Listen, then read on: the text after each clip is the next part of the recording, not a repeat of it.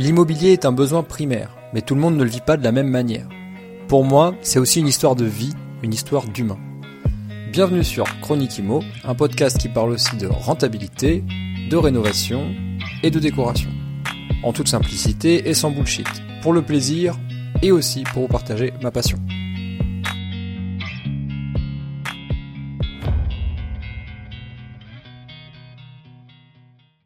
Voilà, j'ai fait ce qu'on m'avait dit. Et donc aujourd'hui, on prête 100 000 euros. Eh ben, on a trouvé un studio à Rouen à investir dans l'ancien complètement réhabilité. Voilà, et qui en ce moment est loué. Donc, tu vois, alors je ne m'attendais pas à la revoir. Je te dis, tu as acheté un bien qui vaut 200 euh, 000 euros, tu le revends dans 15 ans, il vaut toujours 200 000 euros. Mais si toi, tu as remboursé que 30% du montant du bien, bah, vaut mieux avoir fait une petite opération et d'avoir sorti en cash, euh, en cash 130 000 euros sur 15 ans que de n'avoir rien fait. Peut-être que tu auras pu en faire une avec 200 000 euros de cash. Mais entre 130 000 et 0, vaut mieux avoir fait celle de 130 000 en fait. Là, je vais te raconter une histoire. Le coût d'inaction des gens qui avaient des taux à 1 il y a deux ans et demi.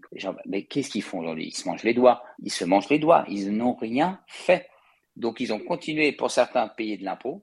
Ils avaient des taux 1, aujourd'hui ils reviennent dans le pipe. Bon, bah, ça se trouve, dans 3 ans, il n'y a plus de Pinel, il n'y a rien, ils économisent Walou. Bienvenue à toi sur un nouvel épisode de Chronique Imo, j'espère que tu vas bien. Aujourd'hui, on va aborder un sujet qui pourrait, comment dire, qui pourrait diviser les auditeurs euh, du podcast, qui pourrait faire rire certains, qui pourrait faire en sorte qu'on se chamaille de temps en temps sur certains sujets, notamment la partie patrimoniale, la partie la plus, comment dire, douloureuse euh, de notre parcours euh, d'immobilier, parce que d'investisseur, parce qu'on se dit souvent oui, est-ce que ce que je fais c'est vraiment rentable? On parle tout le temps en ROI. J'aime beaucoup qu'on parle de ROI, sauf que si tu parles euh, en ROI, ça veut dire que tu es déjà passé à l'action. Mais est-ce que tu es déjà vraiment passé à l'action? Parce qu'il y a aussi le coût de l'inaction. On va pouvoir parler de ces sujets-là, le coût de l'inaction, on va pouvoir parler de stratégie patrimoniale avec notre, notre invité du jour, puisque j'ai l'honneur d'avoir au micro aujourd'hui Emric, qui va nous parler notamment de stratégie immobilier neuf. Et euh, bah, qui de mieux que lui pour, se présenter et nous dire un petit peu ce qu'il fait dans la vie. Salut Emric. Salut Mathieu. Euh, écoute, je suis ravi que tu me reçoives euh, à ton micro. Donc, Emric Evenot, je suis le cofondateur de Papillon Patrimoine, qui est une PropTech spécialisée dans l'investissement locatif et plus largement dans l'achat dans le neuf, où on accompagne euh, voilà, nos clients dans tout le parcours euh, d'investissement ou d'acquisition dans l'immobilier neuf, avec effectivement un choix pléthorique euh, de programmes immobiliers et les avantages et les différences entre l'ancien et le neuf dont on va parler certainement tous les deux. Oui, on va pouvoir rentrer dans, on va pouvoir rentrer dans le, dans le vif du sujet tout à l'heure. Est-ce que, Emeric, on, ne parlerait pas un petit peu de toi avant? Parce que moi, je dis souvent que l'immobilier, c'est une histoire d'humain. Parce qu'après tout, c'est comme boire et manger. Se loger, c'est quand même un, des. C'est fondamental en fait. On peut pas faire sans se loger. Il y en a qui font, mais, mais généralement, ils sont pas dans une très bonne situation de vie. Tu viens d'où, Emery Qui es-tu? Euh, C'est quoi la genèse de ton parcours et pourquoi l'immobilier? Alors, moi, je suis parisien euh, d'origine, donc euh, je suis le troisième enfant d'une fratrie de quatre enfants. Euh, je viens de Paris, comme je te disais. comment je suis arrivé dans l'immobilier? Bah, Alors, j'ai un parcours un, un, petit peu particulier parce qu'au départ, moi, j'ai été business développeur pour pas mal de portails immobiliers de renom. Je vais te citer par exemple le plus important qu'est seloger.com, dans lequel euh, j'ai travaillé. Donc euh, j'ai surtout occupé des postes à responsabilité au sein de, gros portails. J'ai été aussi business développeur pour euh, BFM Business avec BFM Imo notamment. Donc à la base, je suis plutôt un, quelqu'un qui est issu du marketing, du commercial et du digital. J'ai Attends, juste par contre, je, parlé d'immobilier. Je me permets, je me permets de rebondir.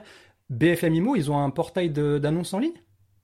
Alors, ils ont un portail d'annonces en ligne sur de l'immobilier neuf. Ah oui. Ils ont euh, un portail qui avant s'appelait lavimo.com hmm. et qui est devenu BFM Imo, euh, dont j'avais euh, la charge pendant des années, que j'ai développé au, sein, au sein du groupe, plus largement en ayant eh ben, la mission de développer des verticales, de générer du chiffre d'affaires, de créer des espaces donc, je suis très créatif sur la, partie digitale en créant des sites internet et en développant les rubriques. Euh, voilà, naturellement. Et on va dire qu'à partir de 2017-2018, l'envie d'entreprendre a toujours été là et je me suis lancé en 2018 avec la création de plusieurs sociétés. Une première société qui était une société pour générer des contacts de gens qui souhaitaient investir dans l'immobilier et défiscaliser. D'accord. Donc ça, c'était la première brique. Euh, suite à ça, une fois que la société a commencé à bien tourner, j'ai quitté euh, mon métier de business développeur. Je me suis associé avec euh, Jérémy Meloul, qui est le cofondateur avec moi de Papillon Patrimoine. On a d'abord commencé par intégrer un groupement d'agences immobilières spécialisées dans l'investissement locatif pendant à peu près deux ans pour vraiment se former, apprendre le métier, puis en parallèle évidemment euh, continuer euh, euh, d'apprendre et de se former à travers des formations personnelles. une fois qu'on s'est senti prêt, eh bien, tout l'idée c'était effectivement de digitaliser tout le process de vente immobilière, notamment aux investisseurs et dans le neuf plus largement, en profitant ben, euh, de la possibilité aujourd'hui de faire ça en visio avec une stratégie très digitalisée pour accompagner les clients de A à Z. Donc, tu vois, parcours business développeur, première entreprise génération de lead, on a appris au sein d'une structure, on a laissé notre propre marque, on a créé notre propre marque qui s'appelle Papillon Patrimoine avec effectivement pour la symbolique, je l'explique, euh, du papillon. Euh, le papillon, au départ, bah, c'est une chenille. Euh, et puis qui va devenir un papillon magnifique qui va s'envoler. Et ben l'idée effectivement à travers ça, la symbolique, c'est de dire bah, laissez-nous nous occuper de votre patrimoine, laissez-nous le transformer pour le permettre de s'envoler vers quelque chose de plus important. Voilà la symbolique de Papillon Patrimoine. Et puis effectivement une vraie vocation digitale, puisque sur le site de Papillon, tu vas retrouver énormément de simulateurs ouais, j'ai vu. pour calculer ton investissement, le crédit, et on va euh, de l'investissement locatif en meublé jusqu'à un investissement en monument historique avec différentes typologies d'acquisition et puis évidemment tout ce qui va être prêt à taux zéro pour les aides à l'achat, voire TDA réduite, etc. Mm. Donc on a à peu près une trentaine de simulateurs en, ligne sur le site de Pavillon Patrimoine. Personne ne fait ça et c'était notre vocation de départ, prouvé par les chiffres, bah, le, bien fondé euh, de nos stratégies euh, euh, patrimoniales. Ouais, ouais, parce que c'est, c'est, je pense que dans ces métiers-là, il y a un certain budget d'entreprise qui est réservé à la, au marketing et à la communication. Sauf que l'immobilier, c'est des mathématiques. Hein, on va arrêter de se faire du pipeau. C'est essentiellement des mathématiques. 100%. Donc, euh, s'il n'y a pas de simulateur, s'il n'y a pas de choses qui te permettent en fait de te projeter euh, sur les métriques, comme on dit en anglais, sur les, sur les chiffres, exactement. Bah, à un moment donné, euh, c'est juste du blabla. Hein. C'est du blabla, exactement. Et puis, il y a tes ressources, ton épargne et ta capacité à t'endetter, parce que très rares sont ceux qui achètent cash. de l'immobilier, on va profiter surtout de l'effet de levier bancaire. Est-ce qu'il y a vraiment intérêt à acheter cash? Alors, pas vraiment intérêt à acheter cash, puisque effectivement ton cash, toi, tu peux le conserver. Ce qui n'est pas inutile, c'est parfois de mettre un petit peu d'apport si tu es un petit peu juste et si tu veux avoir un cash flow réellement positif. Bon, parfois, il ne faut pas hésiter, mais tu le sais très bien. Quand tu mets de l'apport euh, sur un bien ou quand tu achètes cash, il faut que tu puisses derrière faire attention à ta fiscalité foncière, notamment je parle pour les investisseurs, mm. euh, puisqu'effectivement derrière tu peux te retrouver très vite en bénéfice foncier et tu le sais, euh, Mathieu, il n'y a rien de plus fiscalisé que l'immobilier. C'est plus fiscalisé que le revenu, puisque tu as effectivement bah, l'impôt sur le revenu classique, donc ta tranche marginale d'imposition, tu sais, soit tu sois à 30, à 41 ou à 45 mmh. Et derrière, on va, devenir, on va venir rajouter ce qui s'appelle la CRG CRDS, donc 17,2% donc, il n'y a rien de plus fiscalisé que l'immobilier. Donc, mettre beaucoup d'apports sur sa résidence principale, c'est intéressant de mettre de l'apport, puisqu'effectivement, les intérêts d'emprunt, c'est toi qui les payes. Donc, moins tu en as, mieux c'est. Quand tu es en investissement locatif, les intérêts d'emprunt, tu le sais, ils sont déductibles des revenus fonciers. Donc déjà, ça t'évite d'être trop en bénéfice foncier, tu vas avoir de l'impôt sur le, le, revenu. Et puis surtout, il y a ton locataire qui va venir payer en partie tes mensualités de crédit. Donc les stratégies, elles dépendent vraiment de ton profil, de ce que tu veux. Mais je privilégie toujours plutôt euh, d'utiliser le maximum de leviers bancaires et de financement. Alors, les règles parfois changent quand tu as un taux à 1 ou un taux à 4, mais bon, effectivement, derrière, on peut faire des simulations, des projections pour pouvoir regarder qu'est-ce qui va être le plus opportun. On va en parler tout à l'heure des taux, des taux d'intérêt. C'est un, un, vrai sujet piquant en ce moment, donc on va en parler. Ah bah oui. Alors, exactement. on est encore au début de cet épisode, donc je vais euh, ouvrir la fameuse parenthèse euh, du bullshit. Comme tu le sais, cher auditeur, on est sur Chronique Imo. Ici, il y a zéro bullshit. J'ai invité Emric parce que euh, je pense que c'est important. On est à la deuxième saison du podcast. Jusqu'à présent, on a beaucoup parlé d'immobilier, on va dire dans la rénovation donc de l'ancien. on a parlé de, l'ancien. voilà, on a beaucoup radoté sur certaines stratégies, etc. néanmoins, je rencontre de plus en plus d'investisseurs chevronnés. Au, fur et à mesure de, mon évolution et de l'évolution des personnes avec qui je, je, ben, je travaille, je me rends compte que mm-hmm. d'être binaire en immobilier, c'est presque, euh, ça peut être une qualité au début, ça te permet d'aller très vite, mais si tu es trop binaire, si tu es trop soit l'un, soit l'autre, euh, ça te ralentit au fur et à mesure. Tu peux pas passer certains paliers. Et je me rends compte ici, tu vois, moi, je j'en parle jamais, mais je vais le dire aujourd'hui. Moi, je vis dans un Pinel. Tu vois, moi, je vis dans un, je vis dans un, je vis, je vis dans une tour qui a été construite il y a 13 ans, euh, qui est un investissement locatif Pinel pour mes propriétaires. Donc, je suis locataire de ma. Certainement cellier. Peut-être. 13 ans, ça doit être du cellier. Peut-être cellier. Voilà, plutôt. Euh, bon, en, c'est la même chose, c'est même principe. En tout cas, voilà, c'est un produit de, de, de, défiscalisation. Euh, en tout cas, c'est un, c'est un, produit patrimonial de, défiscalisation à la base. Oui. Euh, mm-hmm. et, et, tout ça pour dire que ces gens-là, je les connais pas. Je sais qu'ils en ont plusieurs dans, la, dans le bâtiment. Ils en ont même plusieurs en France. et moi, dans les apéros IMO dans lesquels je peux me rendre, dans ceux que j'organise, etc., des fois se joignent à nous des gens qui ont plusieurs millions d'euros de patrimoine qui, et qui, me, qui me dépassent grandement, euh, de par leur expérience et de par la, les chiffres de leur patrimoine. Et ils ont pas du tout, pour eux, il n'y a pas du tout d'ambiguïté à dire oui, bien sûr que j'ai acheté du Pinel, bien sûr que j'ai acheté du neuf. Oui, oui. C'est en fait à un moment donné, euh, c'est pas moi qui m'occupe de ces questions-là. En fait, je discute avec des gens qui me disent ok, très bien, vous avez suffisamment acheté dans l'ancien, vous êtes à tel niveau. Là, on va anticiper à, n plus 1 ou n plus 2. Et, si, et en fait, à n plus 2, si vous achetez pas de neuf, voilà ce que vous payez. Ou alors, faut partir sur une autre stratégie. Et après, dans, dans le neuf, il y a d'autres choses. Puis, il n'y a pas que le neuf, il y a aussi le, bâtiment très ancien à réhabiliter qui peut s'apparenter à du neuf, dont tu vas pouvoir nous parler tout à l'heure. Bien sûr. Tout à, fait, Donc c'est pour ça que je voulais. Je te rejoins, Mathieu, je te rejoins là-dessus. Il ne faut pas les mettre en opposition. C'est ça. L'immobilier ancien et l'immobilier neuf, c'est pas l'un ou l'autre, ça peut être l'un et l'autre. C'est des stratégies qui sont complémentaires, comme tu l'as dit tout à l'heure, quand tu as nécessité de travailler un peu sur l'impôt sur le revenu, parce que ton impôt sur le revenu, tu ne vas pas le défiscaliser dans l'ancien.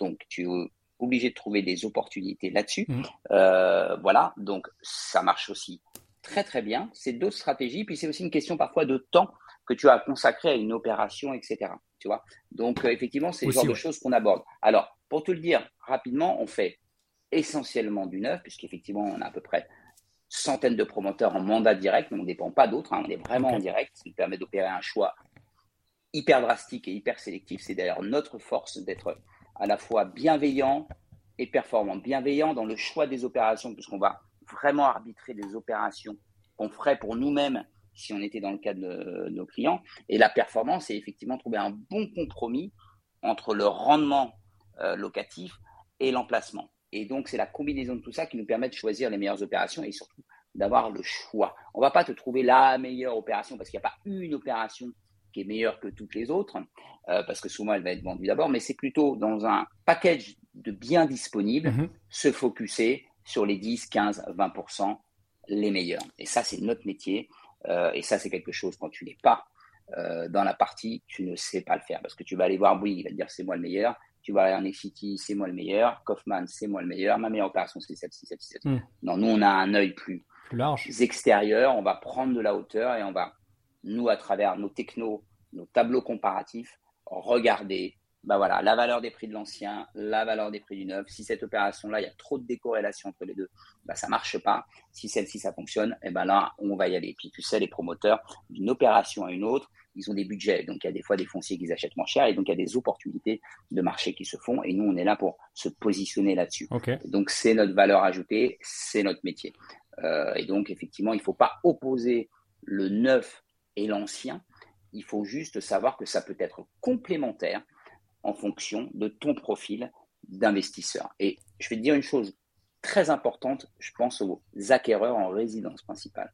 Tout à l'heure, tu as parlé des taux qui sont à 4. Dans le neuf, tu le sais, tu as le droit au prêt à taux zéro, sous condition de ressources, mais quand même, il y en a quand même beaucoup qui rentrent dedans. Aujourd'hui, acheter du neuf en résidence principale, quand tu as des frais de notaire réduits, quand tu peux bénéficier du prêt à taux zéro qui finance jusqu'à 40% du prix de ton bien, donc tu as ton taux principal qui est à 3,50 voire 4, tu as ton note à zéro, tu arrives à un taux à, aller à 2,50. c'est imbattable aujourd'hui par rapport 40% est capé à 100 000 euros ou, c'est comment ça? Alors, ça dépend de la zone euh, de ton revenu, de tes ressources. Donc, sur Papillon Patrimoine, je ne l'ai pas par cœur, je dois te l'avouer, euh, mais c'est jusqu'à 40% du financement de ton bien. Si tu regardes sur Papillon Patrimoine, tu as un onglet avec euh, le prêt à taux zéro. Et là, tu peux regarder en fonction de la zone géographique, critères, en fonction de ton profil, des critères de ressources, des critères de la composition de famille. Mais faire un investissement, un premier achat en primo-accédant dans du neuf, c'est difficilement battable quand tu peux cumuler le prêt à taux zéro et qu'en plus, tu es éligible à la TVA réduite. Ça veut dire que tu vas acheter ton neuf à moins 15%, parce que tu sais que dans le neuf, il y a de la TVA à 20% sur le prix du bien. Donc, tu vas acheter ton bien à 15% de moins. Donc, ça veut dire que tu es quasiment au prix de l'ancien, avec en plus un prêt à taux zéro. Un battable en accession à résidence principale, sans compter derrière les charges euh, qui sont plus basses, etc. Donc, c'est les mêmes mécanismes. Tu as des aides d'achat sur le neuf pour l'investissement locatif, même si on en parlera tout à l'heure. Euh, le Pinel va avoir une date de fin, dans deux ans, euh, très exactement. Pour l'instant, rien n'est reconduit, mais ça va se rediscuter, je pense, à terme, puisque de toute façon, là, on arrive sur une, une tension locative et un besoin de logement. Mmh. Que tu saches, la Cour des comptes, en mars 2023, elle a publié un rapport. La Cour des comptes, c'est pas une officine libérale. Elle a dit qu'il va falloir construire pendant 10 ans 370 000 logements neufs chaque année. Les promoteurs parlaient de 420 000 logements neufs chaque année pour soutenir le besoin. Ouais. Bah, est très, très loin du compte parce que le Pinel, c'est entre 40 et 50 000 ventes chaque année de neuf. Donc, si demain, tu n'as plus ça, qu'est-ce que tu fais? Il faut bien que les particuliers investissent pour pouvoir permettre à des gens de se loger. Parce qu'il y a des gens qui ne pourront pas acheter, ou pas tout de suite, ou toi, par exemple, tu as choisi d'être locataire sur ton endroit, certainement que tu fais des investissements locatifs euh, euh, à côté, mm. mais tu voulais pas acheter là parce que tu peux être mobile, etc.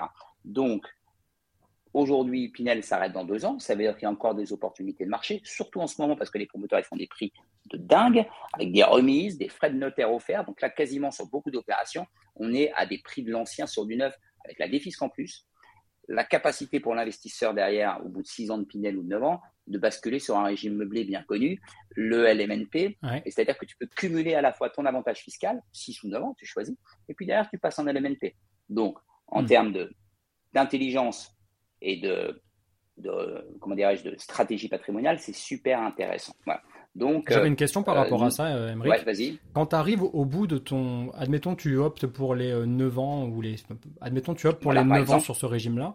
Au bout de 9 ans, tu décides de switcher en LMNP. Donc, tu remplis le formulaire, en fait, euh, le, CERFA, tout simplement. est-ce que, est-ce que tu conserves quand même le, la, je veux dire, le, le la bourse d'économie que tu as fait sur ton imposition? Tu la dois ou elle, ou elle est validée quand même? Elle est validée. Tu as, rempli ta mission de 9 ans d'engagement de location ou de 6 ans d'engagement de location. À partir de 9 ans, ton, ton loyer n'est plus capé. Ton loyer tu peux mettre des meubles. Tu peux mettre des meubles et tu peux passer, il suffit de changer euh, le bail en meublé, euh, en LMNP à l'amortissement. Il n'y a aucun sujet là-dessus, tu n'es pas redevable. Très bien. Et précision aussi, Mathieu, quand on parle de loyer capé, le Pinel, il est encadré sur le plan des loyers. Tu verras souvent quand même qu'il y a des loyers. si je sors de Paris, oui. du centre de Lyon, tu verras souvent que les loyers Pinel et les loyers marché sont à peu près équivalents en réalité. Il n'y a pas de gros, gros écarts euh, là-dessus. Mais ton loyer Pinel, il évolue dans le temps, tout comme euh, évoluent les marché. C'est-à-dire qu'il suit l'indice des revenus locatifs. Là, les plafonds Pinel, ils ont pris 3,60% d'augmentation au mois de mai. Bien sûr. Tu vois, donc tu n'es pas capé avec ton plafond de loyer Pinel de départ pendant 6 ans ou 9 ans. Ton loyer va augmenter chaque année aussi également. C'est pas parce qu'il est en Pinel que ça n'augmente pas. Et derrière, oui, tu peux basculer de régime. Et l'avantage en plus, quand tu bascules de régime, c'est que la part d'amortissement, je ne sais pas si tes auditeurs sont au fait de la stratégie du LMNP à l'amortissement, euh, mais on peut peut-être faire un petit focus.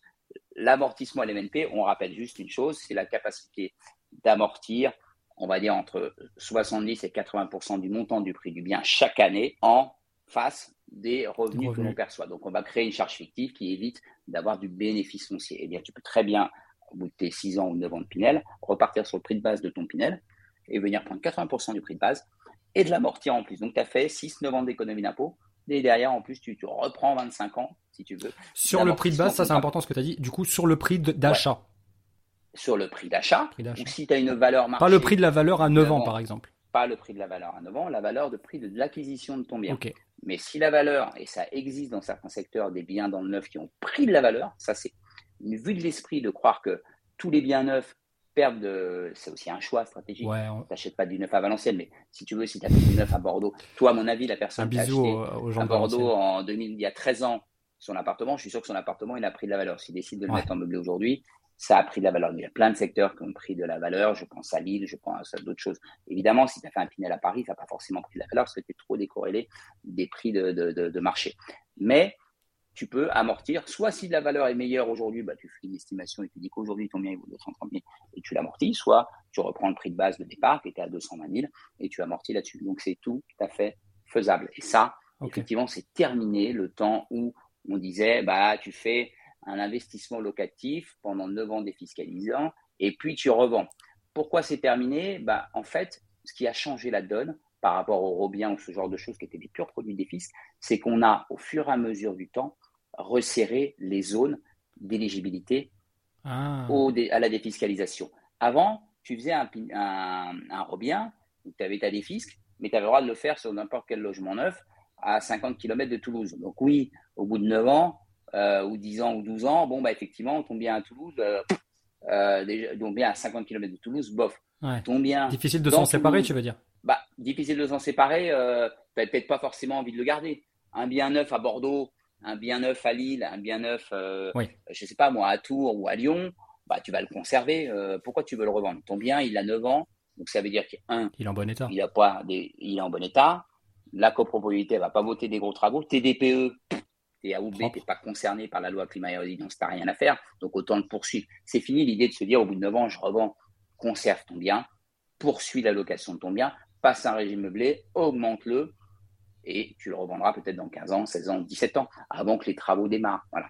Bon, après aujourd'hui, tu le sais, il y a énormément de choses qui ont changé avec la loi climat et résilience et ce qui pèse finalement sur l'immobilier ancien aujourd'hui avec la remise aux normes des logements eux-mêmes. Donc effectivement, d'avoir des DPE qui soient d'équerre, sinon tu peux pas louer ton appartement pour les pires. Mm. Et tu as des non-augmentations de loyer euh, pour certains. Ce qui fait qu'effectivement, sur 5-6 ans, si tu n'as pas fait des efforts, tu vas ne pas pouvoir augmenter ton loyer ou voire pire, ne pas pouvoir louer. Donc, tu es obligé de faire des travaux sur ton logement ancien qui peuvent être plus ou moins importants. Ouais. Et demain arrive, bah, demain arrive des, nouveaux, euh, des nouvelles contraintes sur les copropriétés en elles-mêmes. C'est-à-dire qu'effectivement, là, on s'attaque au logement ancien avec effectivement la remise aux normes des logements anciens, et puis on va s'attaquer aussi aux copropriétés que tu sais, Hmm. toutes cartographiées. Dans toutes les grandes villes, on sait les émissions de chaleur d'un immeuble à un autre. Et donc là, à partir de 2023, tu as un nouveau fonds qui doit être voté dans les copropriétés qui va servir aux travaux de rénovation thermique du bâtiment. Et donc là, je le dis, quand tu as une copro qui doit voter un changement de toiture avec des isolations, etc., c'est pas aussi simple que de choisir toi-même de remettre ton logement d'équerre. Tu vois. Donc il y a plein de contraintes qui vont peser là-dessus. Je sais pas si c'est très clair pour l'auditeur. Tu peux, en, en préparant cet épisode, on en a discuté ensemble. Est-ce que tu peux revenir un petit peu justement sur, euh, sur les détails de ce nouveau fonds pour les copros qui a été voté et qui du coup va rentrer Alors, en, en pour- vigueur bientôt? Ouais, va entrer en vigueur. Pour toutes les copropriétés supérieures à 50 logements, donc ils ne vont pas tout de suite attaquer aux, petites copros, Bon, il y a quand même pas mal des copros supérieurs à 50, il va devoir être alloué un fonds chaque année qui va permettre effectivement de faire des travaux de rénovation énergétique de la copropriété en elle-même. D'accord? Donc effectivement, euh, c'est-à-dire voter, budgéter. Les contraintes arriveront un petit peu plus tard. La mise en place de ce fonds-là, elle est là pour dire, à un moment ou à un autre, on va venir vous attaquer, entre guillemets. Quand je dis attaquer, le mot est peut-être un peu fort, mais on va venir vous chercher sur la performance énergétique du bâtiment, c'est-à-dire que les, les, les parties communes, les toitures, leur consommation énergétique vont devoir être optimisées. Et donc, effectivement, c'est ça qui pend au nez. Ça. On a d'abord le premier, la première salle, salve, c'est le logement lui-même. Charge à toi de faire des travaux pour pouvoir le relouer. La deuxième, ça va être sur les copros. Donc, ça va être plutôt sur une durée de 5 à 10, 15 ans. Mais il faut quand même anticiper ce genre de choses. Aujourd'hui, quand tu achètes du neuf, au-delà de la défiscalisation, c'est aussi ça que tu t'évites pour demain. Parce que tu le sais, Les bâtiments Quand bien t'achètes de isolés. l'ancien. ouais.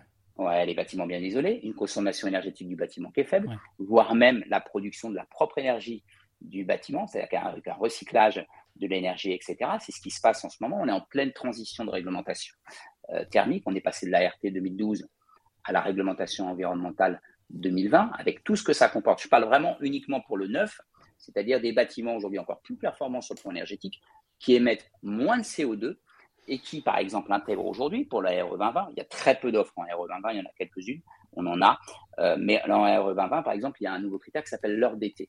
On le sait, je que c'est un secret de, pour personne que le climat se réchauffe et qu'on va aller vers des températures de plus en plus élevées. Bon, bah, l'heure d'été, c'est une norme qui détermine que par forte chaleur, dans ton appartement, il ne peut pas faire plus de 26 degrés. Et ben voilà, ça aujourd'hui, acheter du neuf en RE 2020, c'est aussi avoir ce type de logement. Et raisonner sur un investissement locatif, voire même sa résidence principale quand tu l'achètes, ben quand tu revends un DPE A ou B en RE 2020 dans 12, 13 ou 14, 15 ans, c'est pas la même chose qu'une copropriété ancienne qui n'a pas encore fait tous les travaux euh, et qui a fait des trucs de briques et de broc. Donc Juste effectivement, c'est aussi ça derrière que tu viens choisir, c'est un pari sur l'avenir. Ce que je te dirais là, c'est que effectivement acheter du neuf il y a 10 ans, même il y a 5 ans en arrière, bon, c'était un choix de ne pas avoir de travaux, etc. Aujourd'hui, acheter du neuf, c'est autre chose parce qu'effectivement, on a mis un ensemble de contraintes qui sont des directives européennes à la base. Hein. Mm. Ça, c'est des directives européennes hein, sur la consommation d'énergie et c'est normal. Euh, c'est l'Europe en elle-même qui veut être moins dépendante bah, du gaz russe, qui veut être euh, euh, mieux armée sur la. Tu le sais, l'énergie, c'est le nerf de la guerre, la consommation énergétique et la ressource énergétique.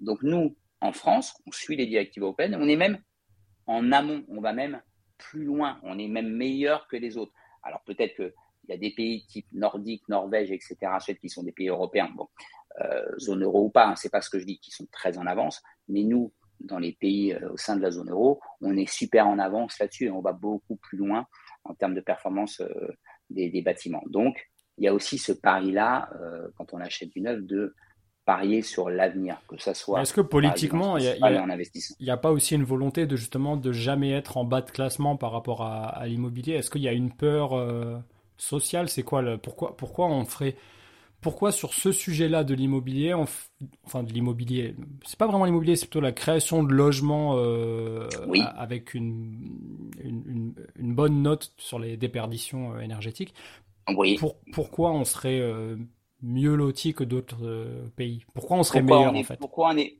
pourquoi on est plus vertueux là-dessus? C'est un choix politique simplement. C'est, je pense, euh, une conscience écologique euh, assez forte euh, en France, et c'est un pari industriel d'être d'être meilleur que les autres, en fait.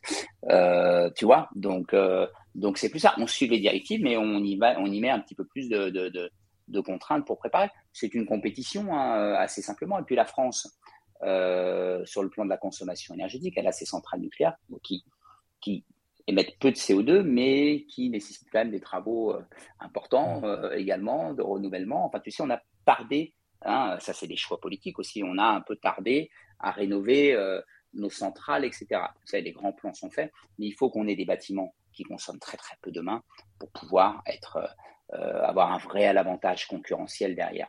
Donc effectivement, tous ces enjeux-là de climat, de performance énergétique du bâtiment, c'est un choix politique. C'est d'abord des directives européennes, mais des fois, sur certaines choses, on est un peu plus en amont hmm. et c'est un choix qu'on fait. Par contre, sur le plan du besoin en logement, là, c'est simplement quelque chose qui est démographique.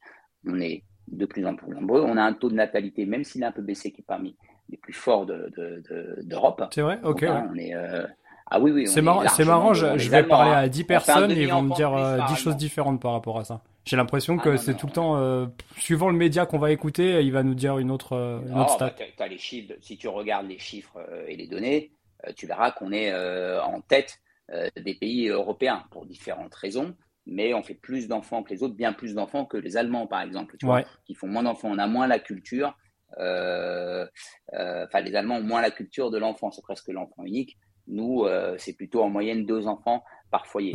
Tu regardes autour de toi, rares sont Trois, trois, frères, euh, vous êtes, non? Trois frères et une euh, Nous, on est. Alors, euh, moi, j'ai un grand frère, une grande sœur et une petite sœur. Voilà. Ben, là, là c'est une autre génération. On était largement. trois frères, trois frères, ouais, ouais, vous êtes trois frères. Bah, bah, voilà, tu vois. Donc, on est en France. La France fait beaucoup d'enfants. mais au-delà de ça, donc la démographie est positive. Peut-être que ça bougera. On vit de plus en plus longtemps. Donc, comme on vit de plus en plus longtemps, il va falloir, ces gens-là, ils vont pas bouger de leur logement, hmm. ils vont y rester. Et puis chaque année, simplement, tu as des enfants qui sortent du parcours euh, scolaire, il faut bien qu'ils se logent, euh, euh, ces enfants-là. On a une immigration qui est positive, et puis on a aussi des changements de mode de vie, c'est-à-dire qu'avant un couple, bah, vraiment, je vais vraiment tarder, mais les couples restaient ensemble, ne divorçaient pas. Aujourd'hui, tu sais qu'il y a des taux de divorce qui sont très importants. Donc effectivement, quand un couple se sépare, eh ben, il faut deux logements. Quand des jeunes quittent le foyer familial, il faut des logements. Quand les personnes âgées restent de plus en plus longtemps en logement, c'est moins de logements disponibles. Donc, quand la Cour des comptes dit qu'il faut 370 000 logements neufs chaque année pendant 10 ans pour rattraper le retard, c'est pas neutre. Donc, effectivement, il va falloir construire. Ok. Mais est-ce que tu es en train de dire que logiquement, est-ce que tu es en train de dire que par pure logique, l'État, même s'il a annoncé la fin du Pinel dans deux ans, oui, bon, jusqu'à présent c'était Pinel. Avant, on a parlé du Cellier, du Robien. Il y a eu tout un tas de trucs. Robien, exact, Périssol, etc. Oui. Est-ce que ça veut dire qu'ils sont déjà en train de bûcher sur autre chose? Est-ce que ça s'appellera plus Pinel, ça s'appellera autrement, mais il y aura autre chose? Alors, c'est pas tant qu'ils sont en train de bûcher sur autre chose, c'est que on a un président aujourd'hui, sans faire de politique, c'est un homme très intelligent mhm. qui n'aime pas l'immobilier. Quand je dis qu'il n'aime pas l'immobilier, pour lui, l'immobilier, c'est la rente. Pour lui, l'immobilier, ce n'est pas de l'argent qui est injecté dans l'économie réelle, ce qui est une ce qui est une fausse idée, puisque effectivement, quand on construit du logement, quand on en produit du logement, quand on va acheter des meubles, etc. plus réel que euh, ça, c'est dur. voilà, c'est dur, hein, parce que c'est, on délocalise pas. Le jour où on viendra livrer des immeubles par euh, par avion euh, construit en Chine, je pourrais comprendre. Mais aujourd'hui, c'est de l'emploi 100% mondial. Mm. C'est quelqu'un qui a beaucoup de mal à entendre, effectivement, que l'immobilier c'est bien. Tu sais, il y a un, un rapport qui est sorti. L'immobilier coûte à l'État environ 38 hein, à 39 milliards d'euros entre les aides, les subventions, que ce soit Pinel, etc. Et de l'autre côté. Combien il rapporte? Dis-moi plutôt combien il rapporte. À peu près 90 milliards. Voilà. Entre les droits d'enregistrement, la fiscalité foncière. Donc moi, tous les jours, hein, si tu me dis que je mets 4 et que je récupère 9, euh, je, le mets tous les jours. Sauf que, sauf que le président Macron, eh bien lui, il est souvent assez fermé il a un peu du mal à écouter les autres. C'est pas faute d'avoir les promoteurs qui montent au créneau pour leur dire mais attendez, euh, il va falloir construire. Enfin bon, la Cour des comptes elle-même vous dit qu'il va falloir, il va manquer 3 millions. Donc si vous ne faites pas d'incitation, etc., ça ne marchera pas. Lui, tu vois, il est arrivé, il a mis, il a supprimé l'ISF, il a mis l'impôt sur la fortune immobilière. C'est quelqu'un qui lui-même, quand tu regardes l'état de son patrimoine, n'a pas d'immobilier. C'est quand même ça, parle. Hein. Mais qu'à un moment, je pense que de toute façon, même lui, s'il n'aime pas l'immobilier, qu'il a une préférence pour les investissements financiers, la bourse, etc., va se retrouver avec un choc et un mur. Aujourd'hui, tu as des promoteurs qui montent au créneau et tu as même des acteurs sociaux qui montent au créneau. Donc, si l'État décidait de faire que des HLM, etc., bon, bah, effectivement, ça va coûter encore plus cher que ce que l'investisseur particulier euh, propose. Et puis, effectivement, lui se dit, bah, il n'y a pas d'incitation fiscale dans les pays étrangers pour faire de l'acquisition immobilière, etc. Oui, mais sauf qu'en France, la fiscalité, elle est beaucoup plus lourde ah qu'ailleurs. Donc, s'il existe des mécanismes, c'est bien parce qu'effectivement, on a une fiscalité qui est très, très lourde et que de toute façon, on va devoir combler. Alors là, ils ont annoncé la fin du Pinel. On n'a pas parlé du Pinel Plus, qui est le RE 2020, euh, qui lui va peut-être se poursuivre, mais à un moment ou à un autre, il n'y a pas assez de logements et tu commences déjà à voir qu'il y a des crises euh, de tensions locatives, etc. Donc le Pinel s'en va, nous, ça nous fait absolument pas peur, puisqu'aujourd'hui, dans le neuf, on fait aussi beaucoup d'LMNP. Il n'y a rien de meilleur qu'une colocation dans le neuf, par exemple. Si tu prends un T4 dans du neuf que tu mets en colocation, je veux dire, ça tourne. Ça, ça fait partie de vos, produits euh, d'investissement Oui, ah oui, notamment. Ouais, on fait. Ah oui, oui, oui, des produits d'investissement. Il y a plein de mécanismes qui existent avec la récupération de la TVA, notamment dans du neuf. Si tu fais de la location meublée, etc. Il existe plein de choses le neuf te permet de faire aussi beaucoup, beaucoup, beaucoup de choses qu'il faut connaître. Attends, quoi? Tu dis quoi? On peut récupérer de la TVA sur, euh, Bah oui, parce que le neuf, oui, si tu fais du, de la location meublée, par exemple, avec, euh, comment dirais-je, des services de type hôtellerie, tu peux récupérer la TVA, sur ton bien. La TVA générée, la TVA, tu vas en générer, tu vas faire des loyers avec TVA. Mais toi, tu achètes ton bien qui vaut, admettons, 400 000 euros. Donc, ça veut dire que tu as 20% de TVA sur tes 400 000 euros, je veux dire 60 000 ou 80 000 euros. 80. je le fais peut-être. 80. Tu récupères tes 80 000 euros. Déjà, tu réencaisses tes 80 000 euros. Donc, tu as payé ton logement neuf 320 000. Et puis, tu le mets en location en apportant des services sur ton bien. Et donc, ça marche. Aujourd'hui, il y a des sociétés qui proposent du service, ménage, euh, blanchisserie. Ils vont venir récupérer ton linge.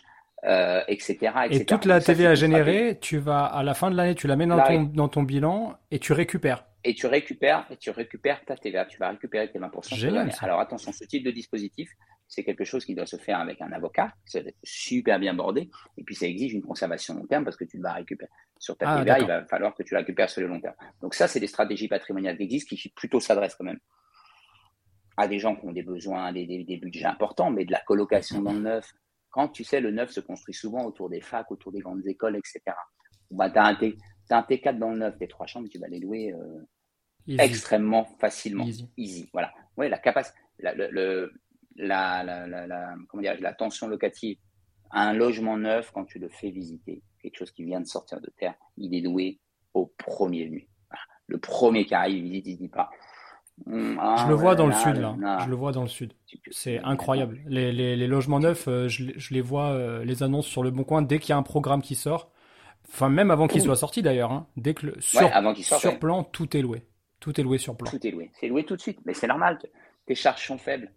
Donc déjà, ta consommation énergétique. Tu as une place de parking souvent Tu as une place de parking souvent, tu as un extérieur, tu as une belle résidence, tu n'entends pas ton voisin. Bon, je veux dire, euh, qu'est-ce que tu veux faire de mieux? C'est quand même autre chose qu'un appartement ancien où tu vas avoir des factures d'énergie qui vont être plus importantes et puis tes charges de copro sont plus faibles. Ça, c'est une réalité. Donc ton locataire, il a tout à gagner. Et même toi, en tant que euh, on dirait si tu achètes pour toi, c'est la même chose en fait. Tes factures d'électricité, tes charges de copro, quand tu es dans l'ancien sur des charges de copro à 200 euros et que tu passes à 100 euros par mois, je te le dis sur 10 ans, moi. Sur 10 ans, 100 euros par mois, c'est 10, 12, c'est 12 000 euros euh, ou 15 000 euros en plus de ton coût de ton bien, tu vois. Donc, c'est des choses auxquelles on pense pas toujours. On a, euh, tu sais, quand tu veux compter le bien ancien, tu regardes les prix de l'ancien, tu dis, bon, l'ancien est à 3000, le neuf est à 3006, admettons, tu vois. Bon, tu as 20% d'écart. en fait, le prix d'ancien à 3000, c'est les prix avant travaux, avant frais de notaire et hors frais d'agence. déjà, ton prix de l'ancien, tu vas lui mettre 8% de frais de notaire en plus. Tu vas peut-être lui mettre une enveloppe de travaux qui va rajouter de 5 à 6 un truc et puis tu as peut-être 10 000 euros de com d'agence. Bon, en fait, le vrai prix de l'ancien, c'est jamais celui qui est affiché sur meilleurs agents, c'est le prix net vendeur sans travaux. tu vois, quand on fait une comparaison réelle, c'est ça. Et puis si tu te projettes sur le long terme, 15 ans, bah, tu auras des travaux de copro à un moment sur de l'ancien, sauf acheter vraiment quelque chose de très récent, mais tu achètes un immeuble des années 80, sois sûr qu'à un moment ou à un autre, euh, dans tes 15 ans, vont être votés des travaux de parties communes, de choses comme ça. Bon, bah, tu vois, c'est pas un prix que tu as eu direct, mais c'est un prix que tu as eu après.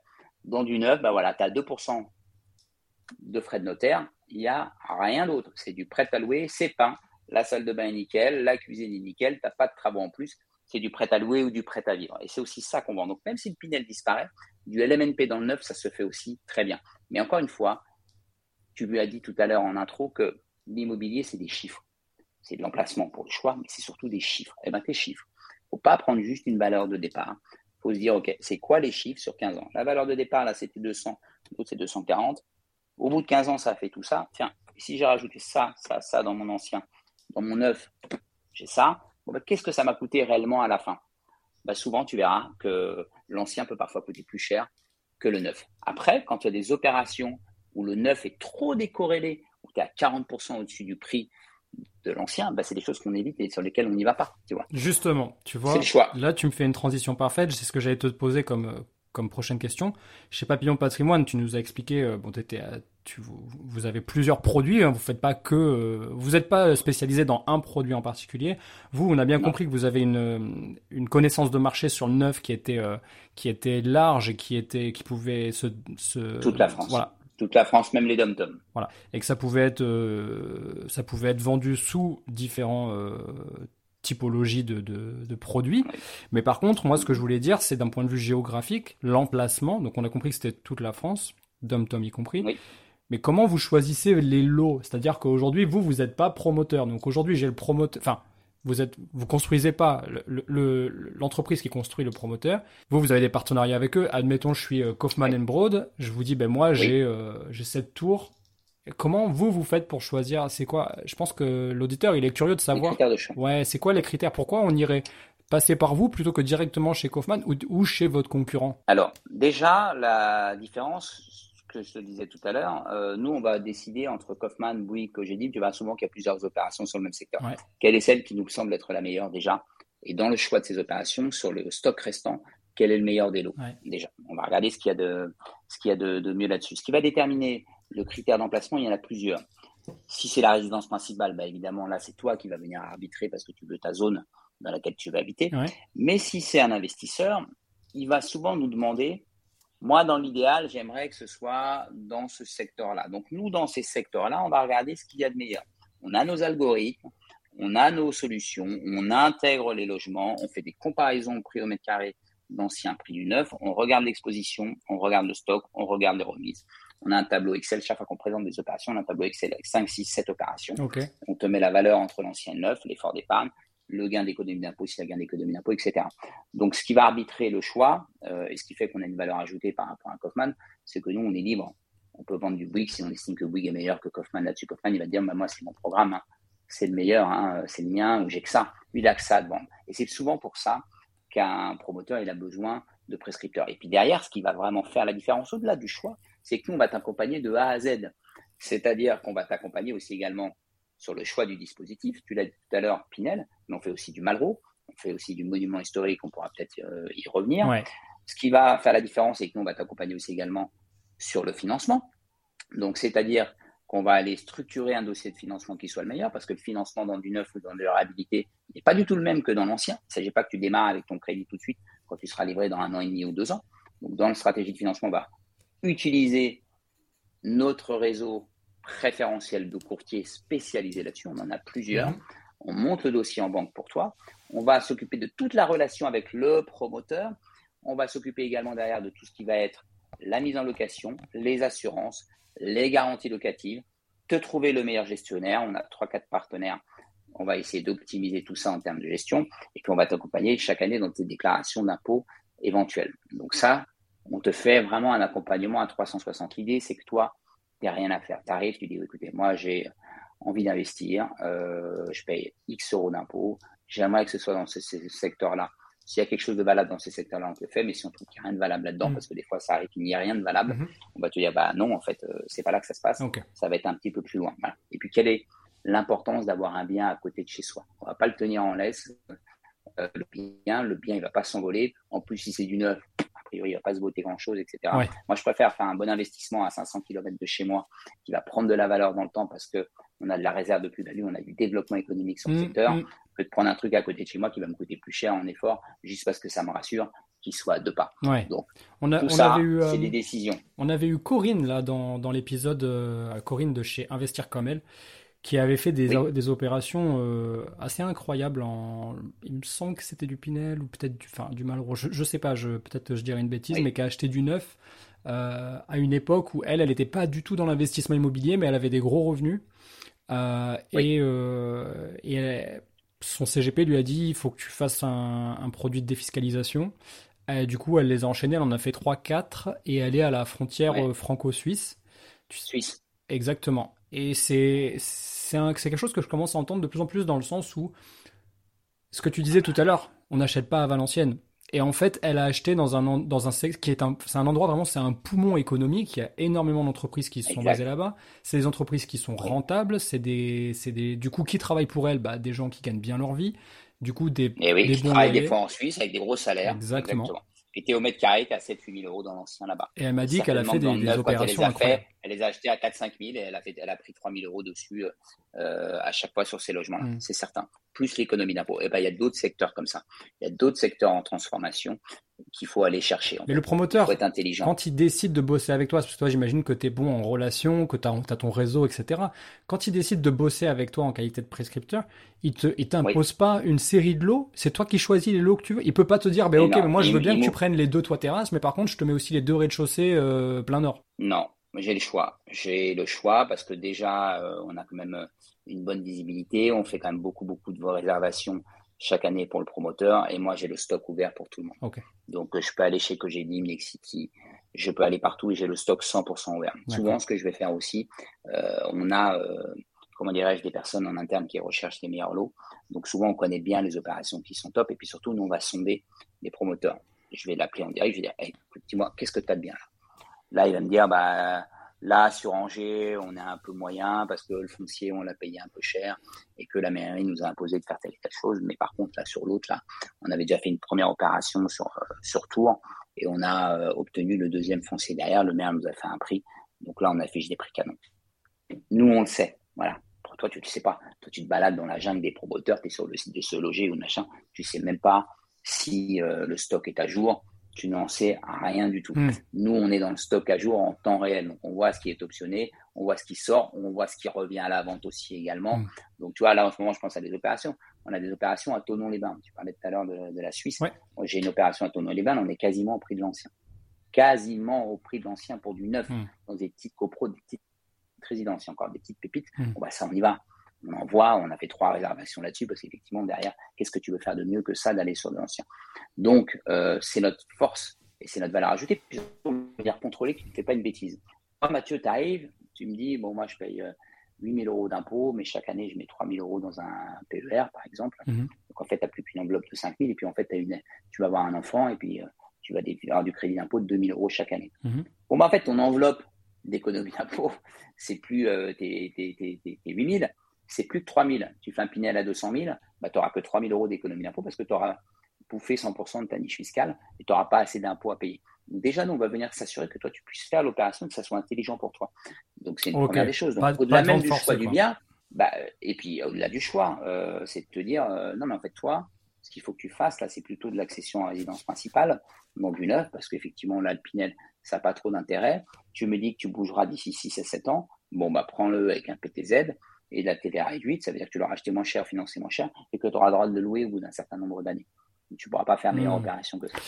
Euh, voilà. Et puis derrière, nous, on va aussi négocier auprès des promoteurs des remises qu'ils ne vont pas vouloir toujours, euh, toujours faire, parce qu'effectivement, euh, la force de Papillon, c'est d'être suffisamment gros en termes de volume de, de, vente pour pouvoir aller négocier auprès des promoteurs des remises. Tu vois. Parce que les promoteurs, quand c'est toi en direct, tu sais, le client qui vient euh, négocier dans tous les sens, ça n'intéresse pas forcément, parce que si c'est pas toi, c'est un autre. Oui. Quand c'est nous qui venons, on a déjà fait trois opérations avec lui, ou quatre opérations depuis les trois, depuis trois mois, bon, ben, il sera beaucoup plus enclin à faire une remise. La loi, la, loi des, la loi des nombres, effectivement, la loi des chiffres. Voilà, la loi du volume. Et puis voilà, mais vraiment, l'idée, c'est d'abord, avant toute chose, avant de te trouver le meilleur produit, on va déjà déterminer si c'est un bon choix que tu fais, de faire ce type de dispositif.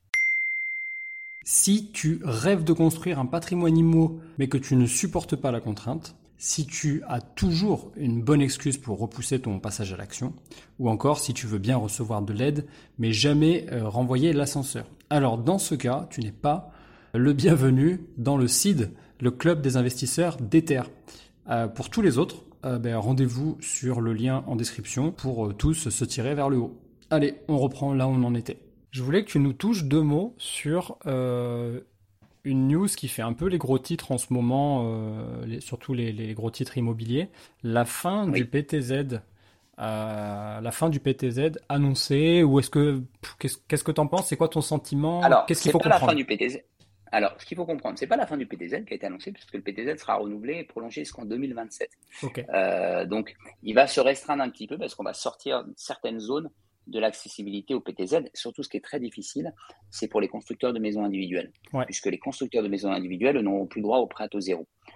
Tu sais de quoi ça part, ça? C'est toujours la même chose. C'est directive européenne, c'est on veut plus de maisons individuelles. Pourquoi? Parce que la maison individuelle... L'emprise au sol Et voilà, tu as tout dit. C'est-à-dire l'emprise au sol n'est pas bonne. Donc effectivement, artificialisation des sols, c'est plus le modèle, on va dire, vertueux sur le plan des émissions carbone, etc. Donc c'est pour ça que ces aides, elles sont coupées. Mais le prêt à taux zéro continue dans du neuf et même prolongé jusqu'en 2027. Donc pas de PTZ pour les maisons individuelles, mais toujours Mais du PTZ pour du collectif. Pour du collectif. Toujours OK pour du collectif. Ok, c'est, donc c'est ça qu'il faut comprendre. Il faut pas non plus... Euh... Ah, faut pas se dire que c'est terminé. Il faut se dire que c'est juste pour le collectif. De toute façon, ça n'aurait aucun sens de supprimer des aides, sauf à... Moi, il y a un truc que j'aurais adoré, hein, c'est qu'ils suppriment la TVA. Tu vois? Supprimez la TVA du particulier. Euh, Supprimez-la en fait. Vous faites une TVA à 5,5, c'est du logement. On l'a dit tout à l'heure, c'est un besoin primaire le logement. Mm. Pourquoi il y a une TVA à 20 euh, sur du logement neuf? Qu'est-ce qu'il ferait? Bah, Allez-y, allez au bout de l'idée, euh, j'ai envie de dire, euh, politique. Surtout qu'avec la RE 2020 dont tu parlais tout à l'heure, je crois que la plupart des, des promoteurs, ils ont l'obligation d'aller chercher des matériaux produits à, soit en France, soit qui sont très peu générateurs ah de, CO2, donc ils ont, dit ils ont des obligations. C'est exactement ça, c'est-à-dire que ça va se jouer sur la RE 2020, sur à la fois toujours l'amélioration de la performance énergétique et de la consommation énergétique du logement, et surtout de la source d'approvisionnement, c'est-à-dire ça peut revenir avec des matériaux d'isolation plus, traditionnelles, je pensais au bois, moins de choses chimiques et puis moins de choses lointaines, etc. C'est c'est quand même un, pour les promoteurs une vraie adaptation. Il faut qu'ils s'y mettent euh, et ils le font. On sort des opérations. On a une très belle opération là chez Nexity en Aero 2020 euh, qui marche très très bien. Donc euh, oui, tu auras ces vraies notions de, contraintes sur l'approvisionnement des matières premières. C'est vraiment un cadre global. Donc là, le marché est en train de bouger, mais le prêt à taux zéro, pour te rassurer, il est prolongé jusqu'en 2027. Voilà. Il est toujours prolongé aussi, puisqu'effectivement, sur l'ancien, tu as euh, la possibilité, en fonction du montant de travaux, euh, d'avoir, comment dirais-je, euh, du prêt compliqué parce qu'il faut quand même que ça représente un certain pourcentage du montant des travaux. Voilà. D'accord. Très bien. C'est vrai que c'est vrai que c'était pas très clair. Enfin, en tout cas, j'ai l'impression que c'est un peu c'est pas extrêmement bien expliqué cette histoire de prêt à taux zéro. C'est alors non, mais en fait, ce qui est très flou aujourd'hui, c'est que c'est euh, le gouvernement ne sait pas trop sur quel pied euh, avancer. Je pense que les acteurs euh, professionnels disent au président il faut que tu, faut faire bouger les lignes parce que on se retrouve avec on va se retrouver avec une crise de logement, c'est-à-dire très peu de choses à. j'ai vu passer une stat, j'ai vu passer une stat, je peux te la. Certifique. Je peux te la. Certifique, je peux te la donner. Ouais, vas-y, donne-la moi, Mathieu. Je l'ai vu ce matin, ça a été partagé par. Attends, c'était sur LinkedIn. Moi, j'utilise beaucoup LinkedIn. Je trouve que c'est très bien pour, ouais. euh, surtout dans, dans le secteur de l'immobilier. Bah, je vais poster, je vais poster un post là cet après-midi sur l'immeuble de rapport. Ah, super. J'ai écrit tout un truc sur l'immeuble de rapport. Je, Génial ça. Euh, voilà, je, je, te partage, je te, mets, je te mettrai dans les commentaires, je te avec. Avec grand plaisir. Euh, alors, cette stat, je voulais la donner depuis le début de l'année. Euh, 80 promoteurs ont mis la clé sous la porte et 240 oui. constructeurs de maisons individuelles ont mis la clé sous la porte. Évidemment, s'ils ont mis la clé sous la porte en 2023, c'est parce que ça allait mal, certainement en 2022 et peut-être même en 2021 pour eux. Mais Oui. voilà, c'était une stat que je voulais donner. Je sais Oui. pas comment il faut la lire, mais en tout cas, tout ça pour dire Alors- que le gouvernement, à mon avis, ils savent, pour rebondir sur ce que tu viens de dire, ils savent pas trop quoi faire de cette situation. Ils ne, ils ne savent pas quoi faire. Moi, mon, ce que j'aurais, si j'avais été aux manettes, euh, je ne le suis pas, mais j'aurais agi comme a pu le faire Sarkozy en son temps. C'est-à-dire que ce qui est le principal problème, il y a deux problèmes principaux. Hmm. Évidemment, la hausse des taux, bah, euh, les gens sont un peu sidérés par la hausse des taux, c'est une chose. Mais bon, tu sais, toi comme moi, que les taux, euh, s'ils rebaissent, tu les renégocieras. Et que même si Ouais. tu achètes moins cher un bien immobilier avec un taux à 4, euh, ça te coûtera le même prix que si tu avais acheté un, le bien plus cher avec un taux à 2, voire parfois plus. Bon, ça, c'est une chose. Mm. Donc, il y a déjà la sidération des taux, mais ça y est, je crois que intellectuellement, psychologiquement, les gens sont au fait que les taux eh ben, sont à 3 ou 4 finalement. En fait, l'anomalie, c'était d'avoir des taux à 1. Je, je pense qu'il faut quand même avoir conscience de, de, de, de, de ça. Donc, il y a cette sidération-là. Il y a aussi également l'absence de, de foncier disponible. Donc, euh, il y a quand même une rétention des mairies. Je parlais pas plus tard qu'hier avec un petit promoteur qui avait deux opérations, qui fait deux, trois opérations par an, parce que les 80, c'est ça. hein. C'est des promoteurs qui font une, deux opérations. C'est pas Nexity, c'est pas Cogedic, c'est pas Kaufman, c'est pas Vinci, c'est pas Emmerich, c'est pas, euh, Ouais. euh, c'est des, c'est des petits promoteurs. Tu as plein de petits promoteurs qui vont faire une, deux opérations. Bah, ils ont mis la clé sous la porte pendant un an ou deux. Puis dès que les conditions seront un peu meilleures, ils vont revenir avec des opérations. Mais le problème, c'est la délivrabilité des permis de construire où tu as des mairies qui font de la rétention. Euh, je vais parler de mairie, euh, vois, une mairie comme Bordeaux, qui est une mairie écologiste. Je fais pas de politique, mais va refuser des permis de construire, etc. Euh, on ne sait trop pour quelle raison. Parfois, le promoteur, il va instruire pendant un an et demi un dossier pour avoir un foncier, etc. Et puis, on va lui dire non sans qu'il sache pourquoi. Bon, bah, tout ça, ce retard, ça crée un retard à l'allumage qui est déjà ancien. Donc, effectivement, tu as. L'immobilier, c'est des cycles. hein. Il y a des cycles bas, il y a des cycles hauts. La réaction qui avait été prise en 2009 à- suite à la chute des Lehman Brothers de Sarkozy, c'est de dire bah, on va faire un super euh, cellier, en fait. Donc, tu avais un cellier, tu avais euh, chaque année euh, 2,5% du montant du prix de ton bien en économie d'impôt. Bon, bah, évidemment, tu as reboosté euh, la construction ventes. de logements, etc. Bah, tu as reboosté les ventes, évidemment, parce que le cadeau était tellement fort. Et puis, encore une fois, quand tu donnes euh, euh, 2,5% d'économie d'impôt, sache que quand même derrière, l'État gagne beaucoup plus d'argent sur le euh, produit livré, parce qu'à un moment, le bien va générer de la fiscalité foncière, le constructeur, il, il va, il va faire construire, il va acheter des biens avec de la TVA. Mais rien, que- rien les payer des 20% de. TVA récoltés partout là, dans, dans les échanges, c'est Ben, énorme. Euh, rien que ça, c'est énorme. Donc, tu donnes 20% en économie d'impôt au 22 ou 23, tu en reprends 20% en TVA sur du particulier. Donc, il n'y a pas d'histoire de jeu de récupération. Hein. Tu ne vas pas t'amuser à dire oh, acheté un ordinateur, j'avais 200 euros de TVA. Hein. Donc, déjà, il y a ça. Ils prennent 20% Et puis surtout, tout, tout ce que l'impôt sur les sociétés, l'impôt du promoteur, mhm. les charges sociales que ça va générer, euh, la TVA sur les, matières de construction, les taxes foncières que tu vas collecter chaque année euh, de la part de ton de tes clients. Et puis voilà, et puis la ville avec des nouveaux locataires, des nouveaux habitants, des nouveaux résidents, voilà, qui vont cotiser, payer une taxe, etc.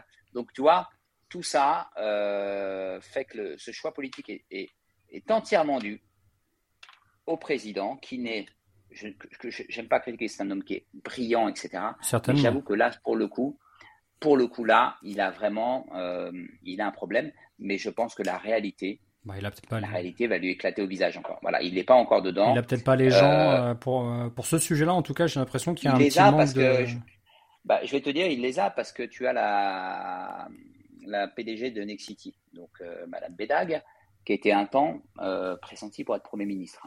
Okay. Avant Elisabeth Borne, d'accord, qui est une femme qui est priante. elle, est, elle le connaît, puisqu'elle a eu des échanges avec lui. Nexity, c'est le premier promoteur français, c'est un groupe immobilier, c'est le premier groupe immobilier français. Donc elle est montée au créneau plusieurs fois. Elle explique les choses. Et effectivement, ça a un peu du mal à se décanter un peu là-haut. Mais de toute façon, je pense que la réalité, la tension locative, euh, le manque de logement va venir comme un boomerang et dire, bon, en fait, on n'a pas le choix, en fait. Il va falloir qu'on rebooste, il va falloir qu'on redonne envie aux gens d'acheter. Donc, sur la résidence principale, l'achat dans le neuf, aujourd'hui, on en fait beaucoup. Il n'y a pas trop de sujet. Les investisseurs, ils comprennent encore qu'il y a un an et demi à jouer, en tout cas sur la partie euh, Pinel là-dessus. Puis après, tu as d'autres dispositifs qui existent. Je pense au Malraux, je pense aux monuments historiques, ça, ça va perdurer. Tu peux nous en parler de ça d'ailleurs, des monuments historiques? Je sais que ça ne s'adresse pas à n'importe quelle typologie de budget. Est-ce que tu peux nous, nous, nous expliquer le, le fonctionnement? Oui, bien sûr. Alors, je vais t'expliquer. Euh, le monument historique, en fait, c'est une loi qui date de 1913 euh, qui te permet euh, de déduire le montant des travaux que tu as réalisés pour réhabiliter ce monument historique de tes revenus. Je te donne un exemple, tu gagnes 400 000 euros par an. Tu vas donc payer en gros autour des 180 000 euros d'impôts. Tu fais 300 000 euros de travaux sur un monument historique. Bon, bah, ton revenu, il est plus de 400 000 euros, il est plus de 100 000. Bon, je te laisse imaginer le gain fiscal que tu as généré. Donc là, on va venir déduire le montant des travaux réalisés en monument historique de tes revenus imposables et qui va faire mécaniquement baisser ton impôt. En gros, je mets 100 000 euros de moins de travaux que j'impute sur mes revenus. Je passe de 300 000 à 200 000, j'ai fait 45 000 euros d'économie d'impôt. Donc, il n'y a rien de plus fort que le monument historique pour le faire.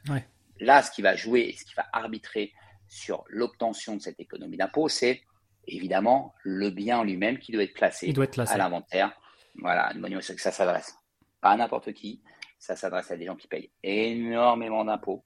Donc, profession libérale, euh, c'est des gens qui payent entre 40, 50, 60, plus qu'à beaucoup plus d'impôts, ce genre de profil-là. Tu as la loi Malraux, elle, qui n'est pas sur le logement lui-même, qui n'est pas, qui n'est pas sur le fait sur la nature du logement.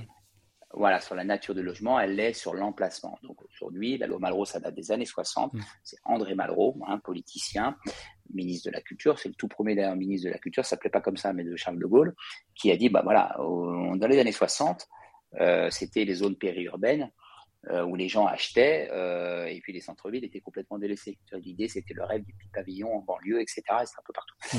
Et ben, les centres-villes étaient délaissés. Les copropriétés étaient laissées à l'abandon, alors que historiquement, elles étaient belles. Les centres-villes étaient beaux, c'est des immeubles anciens en pierre de taille. Donc lui, il a créé la loi Malraux. La loi Malraux, elle, c'est un petit peu différent. Tu as à peu près 70 secteurs. Je vais te donner un exemple. Le, centre historique de Bordeaux, euh, le Vieux-Lille, euh, le Marais pour Paris, enfin, etc., etc. Donc là, quand tu fais un Malraux, ton enveloppe travaux, tu l'as en crédit d'impôt. Soit 22% du montant du Malraux, soit 30%. J'achète un bien qui vaut 100 000 euros en Malraux, j'ai 30%, dont, dont, allez, dont 105 000, dont 100 000 euros de travaux. Je peux déduire 30 000 euros, j'ai 30 000 euros d'économie d'impôt. D'accord, Qui représente les 30%. Donc le Malraux, ça s'adresse plutôt à des gens qui ont entre 20 000, disons au-dessus des 15 à 20 000, 30 000 euros d'impôt euh, par an et qui là, pour le coup, ont envie d'acheter un bien très patrimonial. C'est-à-dire que c'est un immeuble ancien qui est rénové dans les règles de l'art, hmm. qui est donc beau, patrimonial, qui te permet de faire des économies d'impôt et qui marchera du feu de Dieu en location et en Airbnb parce que souvent tu as des hauteurs sous plafond qui sont incroyables. Tu as de la pierre et puis là c'est vraiment une réhabilitation de A jusqu'à Z. Alors c'est pas toi tout seul qui va faire un Malraux, je le dis toujours, ou un monument historique. C'est les opérateurs qui sont spécialisés là-dedans. Donc ils achètent des logements anciens, le couvent de je sais pas quoi, et qui le transforment en Malraux. Euh, J'ai vu ça là dernièrement à Toulon, euh, même à, même à Béziers, là il y a le, un ancien couvent qui est à vendre, enfin les lots sont à vendre comme ça. Voilà, c'est ça, exactement. Alors après, toujours pareil, même en Malraux, il faut, euh, il faut faire son choix entre Béziers et, et peut-être Avignon classé au patrimoine mondial de l'UNESCO. Il y a peut-être des meilleurs choix à faire sur Avignon que sur Béziers. Mais après, c'est pareil, encore une fois, ça dépend du prix du bien. Mais tu vois, souvent, quand tu as déduit l'économie d'impôt, tu arrives sur des prix de marché qui sont quasiment au prix des marchés du neuf, sauf que tu as acheté, j'aime bien ce parallèle-là, tu as acheté une Rolls au prix d'une d'une BMW une fois que tu as enlevé les impôts. Sauf que tu disais qu'en plus, là, on a le droit d'exploiter euh, derrière comme on veut. Si on veut faire une location euh, meublée euh, de courte durée. Malraux, non?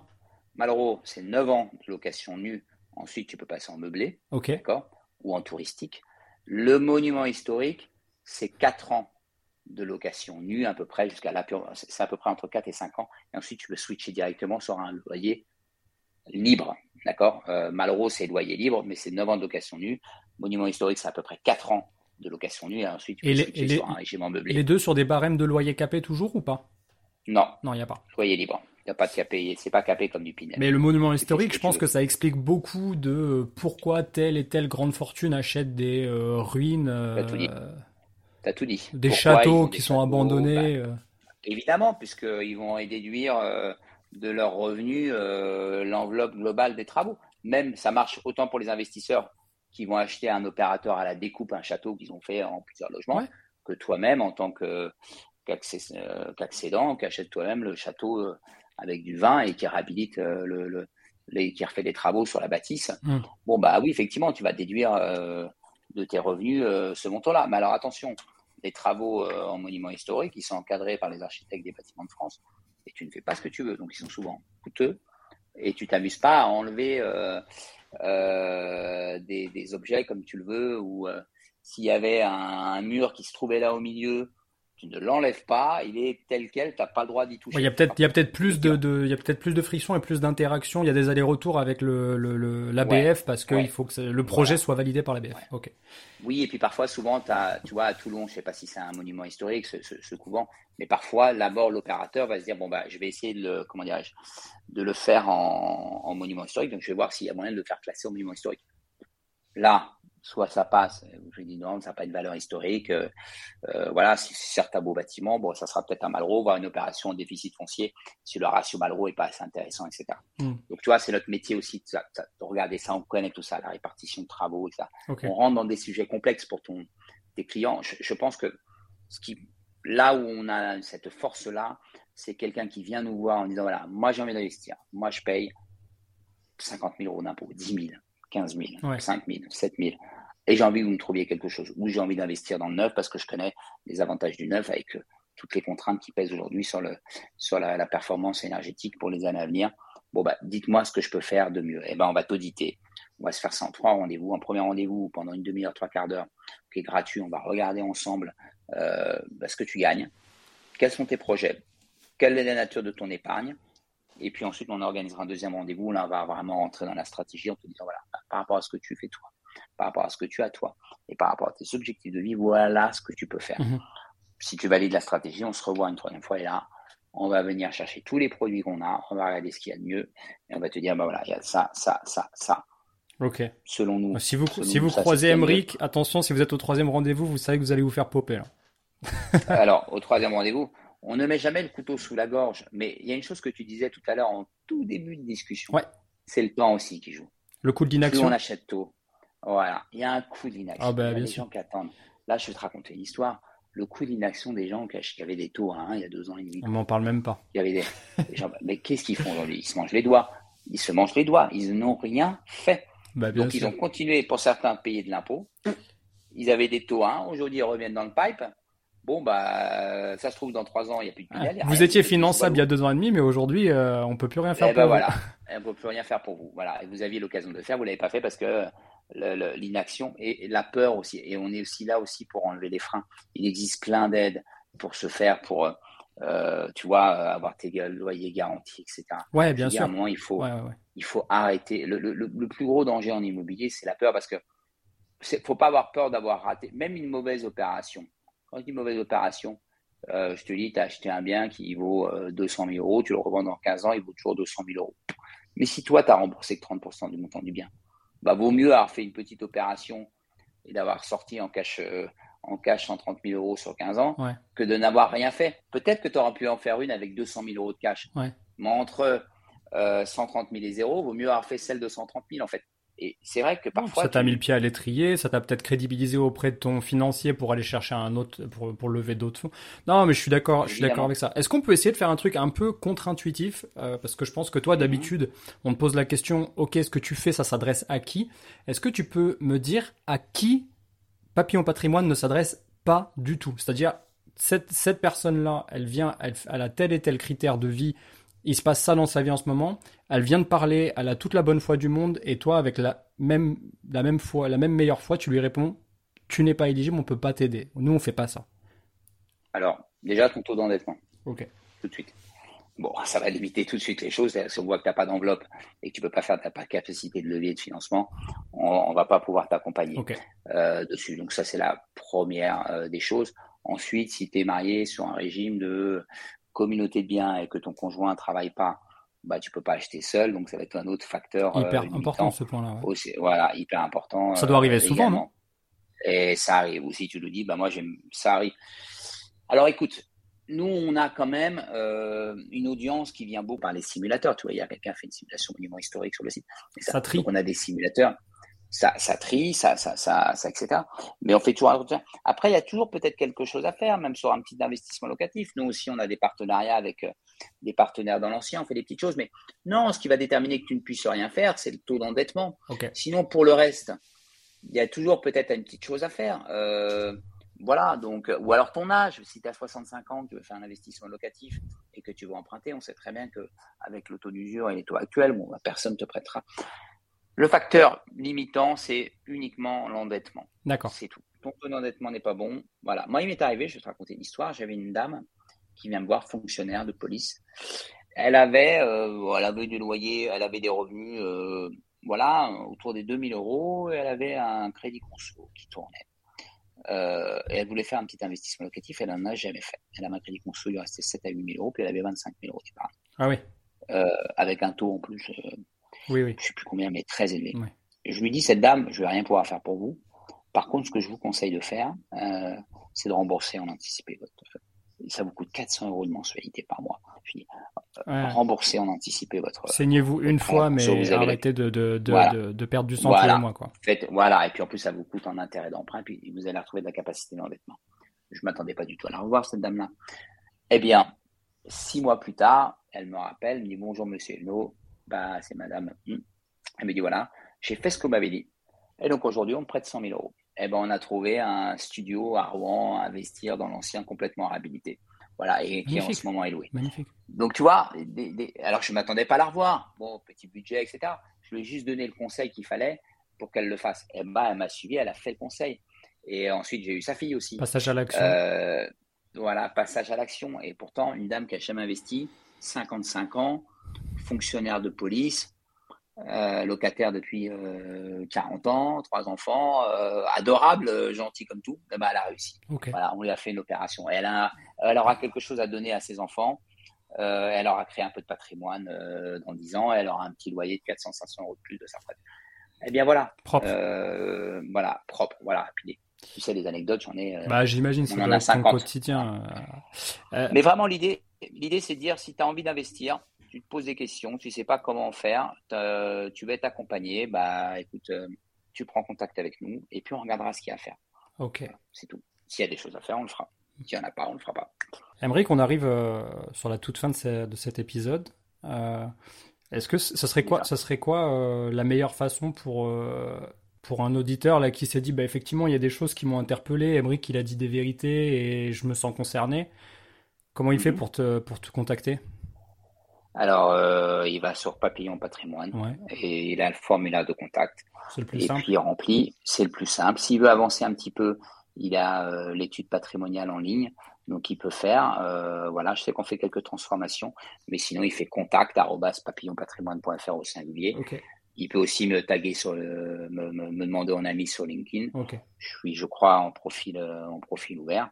Et puis voilà, avec plaisir. Et puis c'est moi qui le recevra. S'il veut vraiment discuter avec moi, euh, euh, il peut le faire avec moi. Sinon, j'ai d'autres associés qui, j'ai mes associés, puis j'ai, on a des consultants qui travaillent très bien. Mhm. L'ADN vraiment, bienveillance, bienveillance surtout. c'était vraiment quelque chose qu'on avait dès le départ. C'est-à-dire, mhm. on va pas emmener nos. Tu sais, souvent une image qui colle mal à celui des conseils de patrimoine, c'est euh, ce serait des gens qui sont sans foi ni loi. D'ailleurs, c'est pas vrai. La vérité, c'est que c'est pas vrai. Euh, mais nous, dès le départ, on s'est dit voilà, soyons bienveillants, parce que quelqu'un qui est bienveillant, de toute façon, il va souvent être content de ce qu'il fait. Il va pas lâcher. S'il y a un loup, euh, il dit Valenciennes et tout. Il y va. Moi, une fois, j'ai fait casser une vente de quelqu'un qui avait acheté à, à Lens, quand du neuf. Mmh. Euh, j'ai à le nom du, du, du, cabinet. Quoi. Ouais. Non, mais, euh, ça. Je connais pas Lens et son, et son attractivité, mais je pense qu'ils sont pas. à 3005 du mètre carré, alors que, ouais, Lens. À part le foot, à mon avis, il s'y passe pas grand chose, quoi. Ouais, alors il y a le, il y a une extension du Louvre, je crois maintenant euh, à Lens, mais oui, t'as raison. Puis c'est même pas au-delà de ça, c'est euh, la, la, décorrélation totale entre le prix du neuf et de l'ancien. Ouais, euh, toujours. En fait, ces gens-là, je les avais, je les avais vus le jour du Covid, c'est-à-dire le jour où ils annonçaient que les écoles fermaient, et etc. Donc je les avais vus, je leur ai dit voilà la stratégie, ça a fermé. Je les retrouve quatre mois plus tard. Ils disent ouais, monsieur Evno, euh, par contre, on a fait une opération à Lens. Je dis ah, d'accord, bon, moi, comme j'ai tout le stock, j'ai regardé. C'est quoi? Ah, le T3 là, à 250 Ok. Donc on est à 3006 du mètre carré, à peu près. Lens en moyenne, on est à 1008. C'est ce que j'allais dire. Donc là, là, là, vous allez m'arrêter ça tout de suite on a fini par un bien à Romainville, à côté de chez eux, à 15% euh, des prix de l'ancien. Quel département, Romainville? 93. Ok. 93. Romainville, c'est vraiment limite, euh, limite Paris. Touche, touche. Métro, super métro qui arrive en 2025 et tout. Ils ont fait un truc d'enfer. 250 euh, 000 euros, le gros T2 avec parking. Sur le Grand Paris, quoi. Méga balcon. Sur le Grand Paris, à côté de chez eux. je veux dire, ils allaient se retrouver avec Donc la bienveillance, c'est ça. C'est de faire casser ça. Je leur ai fait faire le, le document. Et, là, je ne l'ai pas fait pour, euh, comment dirais-je, euh, pour euh, récupérer. Je, lui dis, mais vous allez dans un truc casse-gueule, quoi. Il y a beaucoup mieux à faire, tu vois. Et trois ans plus tard, elle m'envoie encore des messages, la dame, tu vois. Ouais, ouais, ouais. enfin, le couple m'envoie encore des messages. Donc, on a mis un an et demi à sortir le, financement. Ça n'a pas été toujours très simple. Le promoteur nous a fait confiance, on a conservé, etc. Tu vois, la gestion de la relation avec le promoteur, c'est aussi important. Mais oui, contactez-nous, euh, soit, mon soit, soit, sur mon LinkedIn, soit Émeric Elno, soit papillonpatrimoine.fr. Ben, on mettra le lien juste dessous euh, en description. je tiens à préciser quand même, parce que je pense que les gens, euh, certains vont penser que je me suis perverti ou quoi, mais en fait, pas du tout. Déjà, je suis pas rémunéré pour t'avoir aujourd'hui. Hein et je ne je suis pas rémunéré. Enfin, je n'ai rien payé du tout. Et puis il n'y a pas de non, mais quand je veux dire, il n'y a pas d'affiliation ni rien. Moi, ce que je voulais, c'était ouvrir le micro à quelqu'un euh, qui a une vraie expertise et qui parle de ce dernier sujet dont tu as parlé juste à l'instant, c'est-à-dire la bienveillance de savoir t'amener sur un projet qui va pas te coûter, qui est pas casse-gueule en fait. Au contraire, qui va te servir pour plus tard. Euh, et, euh, et c'était pour ça que je voulais t'avoir plus, plus qu'autre chose. Et voilà, il n'y a aucune affiliation. Si vous voulez bosser avec Emeric, vous y allez. Si vous voulez bosser avec un autre, vous irez bosser avec un autre. L'idée, c'est juste que, que vous ayez écouté ça et que, et que peut-être que. Tu vois, je sais que toi qui m'écoutes, des fois, tu as du temps, des fois, euh, tu as envie de t'investir dans un projet et ce que je te partage au quotidien dans l'ancien ou dans la ou dans d'autres stratégies, ça va te plaire. Mais il y a aussi toi, toi qui m'écoutes, qui a des gros salaires, qui a absolument pas le temps, qui a deux enfants, une femme à t'occuper, et, particulièrement peut-être aussi euh, une certaine somme d'impôts à, payer tous les, tous les ans. Je pense que c'est plus à toi euh, que cet épisode s'adresse, euh, et peut-être que tu ça sera peut-être pas forcément du neuf, ça sera peut-être de l'ancien, parce qu'il a dit tout à l'heure, Emery, qu'il peut aussi amener là-dessus. Ah, il y a des très belles choses dans l'ancien aussi. Mais je pense que voilà, l'idée c'est d'avoir une ouverture d'esprit, et je pense que pour boucler la boucle et finir sur ce, sur, ce que j'ai dit au début, en fait, être binaire en immobilier, c'est se fermer des opportunités. Donc, ne sois pas, ne sois pas binaire et, voilà. Et peut-être juste, des fois, ça coûte rien d'écouter. Exactement. Oui, non, et, puis, et puis tu l'as dit tout à l'heure, hein, il y a des gens qui ont fait des très belles opérations. Tu as, des témoignages avec quelqu'un qui a fait des, super opérations. puis moi, j'en ai plein. Si tu veux des anecdotes, j'en ai. j'en ai fait 50. Enfin, on a fait des choses à Clamart à 4000 euros du mètre carré dans du neuf, qui valent 6000, 7000 euros dans l'ancien aujourd'hui, qui sont magnifiques. Je veux dire, vraiment, pour le coup, euh, mhm. c'est euh, vraiment euh, quelque chose qui colle à la peau, mais qui est faux quand le travail est bien fait. Et puis, tu, et, et, c'est surtout quelque chose qui date des années début 2000, en fait. Ouais. Euh, et donc, qui est resté, etc. Mais les gens comprennent pas les mécanismes. Et puis surtout, ils comprennent pas que l'ancien, ça, ça ne vaut pas quand même bien que tu achètes 100 000 à la fin, quand tu mets bout à bout tout ce que tu as fait, t'as pas coûté 100 000, t'as coûté 120, 125, 130. Oui, oui. C'est très, très rare. Voilà. Et puis, on aurait pu continuer hein, sur l'immeuble de rapport. Euh, il y a encore plein, plein, plein de sujets. Euh, bah, peut-être qu'on aura le, on, aura peut-être l'occasion de, de, de, repartager un moment au micro ensemble. Allez, plaisir. Juste avant de te laisser, qu'est-ce qu'on peut te souhaiter pour cet été? Tu pars un peu en vacances? Tu fais quelque chose de cool? Oui, oui, oui. Je pars un petit peu en vacances euh, avec les enfants au bord de la mer. Ça, c'est cool. On en train de lancer on développe le nouveau site. Euh, à côté de ça, en parallèle, on a euh, développé une solution de logiciel euh, SaaS qui s'appelle simulio.fr, donc un peu la déclinaison de tous les simulateurs que tu as là. On a des simulateurs qui sont dédiés plutôt aux professionnels, mais j'ai envie de te dire que même ta grand-mère serait capable de faire une simulation en, en Malraux avec ce logiciel-là. Mhm. Voilà, donc tu vois, on a plein de projets. Euh, plein de projets. On a encore signé deux nouveaux promoteurs euh, euh, en mandat direct. et donc voilà, donc on poursuit, on continue le développement, on déménage nos locaux, on s'agrandit encore. Voilà, et puis surtout, moi, ce que je souhaite aux gens aussi, parce que bon, là, on est encore en juin. Moi, je partirai en vacances qu'en août. C'est n'ayez pas peur de d'investir. Les taux, à 4, c'est pas grave. Vous les renégocierez à 2 vos taux euh, quand ça rebaissera. Euh, le coût d'inaction est bien plus important que celui euh, du taux. Voilà. Donc, osez, osez, osez, parce que si vous ne, on, on obtient dans la vie de choses positives que quand on ose y aller. C'est sûr que si on ne fait rien, on ne risque rien mais on n'a rien. Donc hmm. euh, voilà, je me souhaite moi des bonnes vacances euh, avec les enfants, euh, en famille. C'est cool. Et puis toi aussi, hein, Mathieu, je te souhaite de, de, de, bonnes vacances. Merci. Et puis voilà, osez, voilà les investisseurs. Nous voir ou voir d'autres gens, il n'y a pas de souci. Merci, merci Émeric pour ton temps, merci pour, pour tout ce que tu as partagé et ta positivité. Quant à moi, je te dis à la semaine prochaine. Ciao, ciao.